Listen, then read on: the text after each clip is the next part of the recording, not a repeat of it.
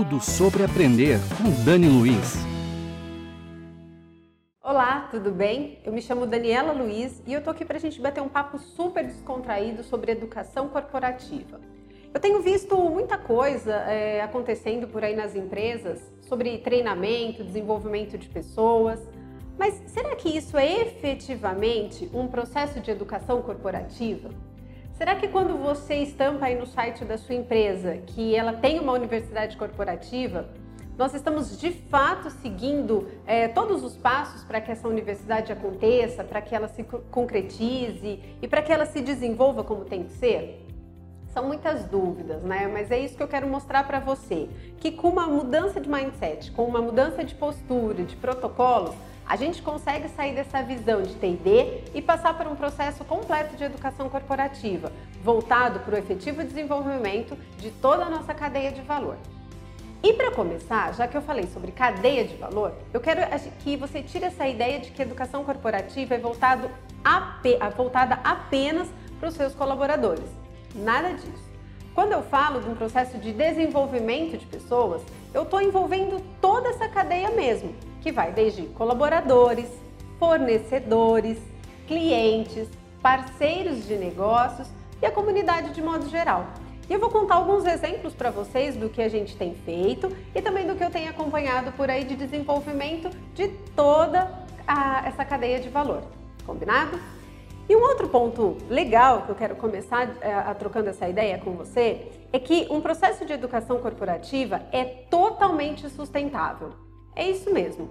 Quando você implanta um processo de educação corporativa, você automaticamente cria uma unidade de negócio à parte. Por quê? Porque ela tem corpo, ela tem alma, ela desvincula desse papel do RH e passa a tomar as decisões voltada totalmente à estratégia do negócio.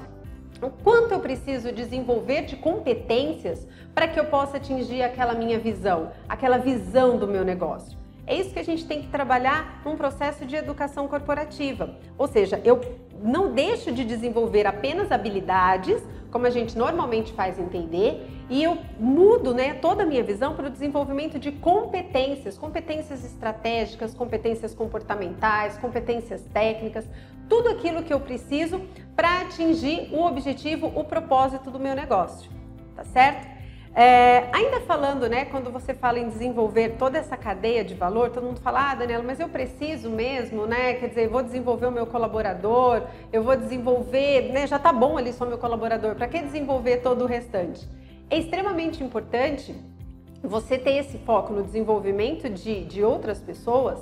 É, por quê? Porque isso está atrelado à estratégia do seu negócio.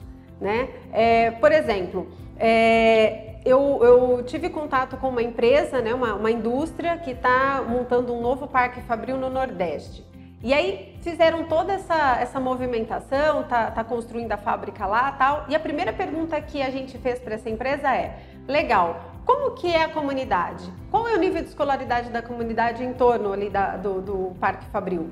É, o, que, o que eles sabem né, de, de, de, de, informações técnicas que, vai, que será favorável ali para a indústria? Né? Eles têm escolaridade mínima, idade, qual é o comportamento dessas pessoas que vocês vão contratar ali naquela região? E a empresa realmente ela parou e falou, opa, peraí, não sei, não tenho esses dados.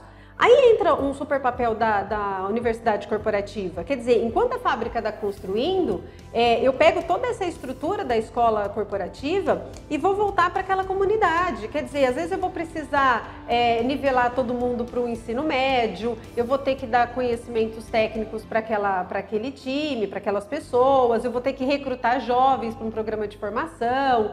Enfim, não adianta nada estrategicamente para um negócio eu ampliar a minha capacidade de produção se eu também não vou ter pessoas desenvolvidas para estar dentro dessa unidade de produção e trabalhando efetivamente gerando os resultados que a empresa espera.